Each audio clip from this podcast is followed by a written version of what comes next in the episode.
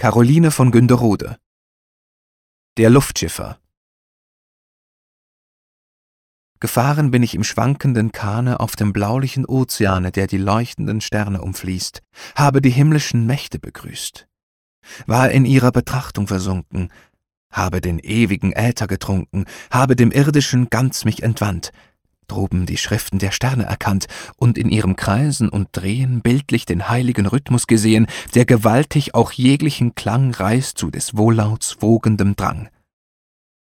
Aber ach, es zieht mich hernieder, Nebel überschleiert meinen Blick, und der Erde Grenzen seh ich wieder, Wolken treiben mich zurück.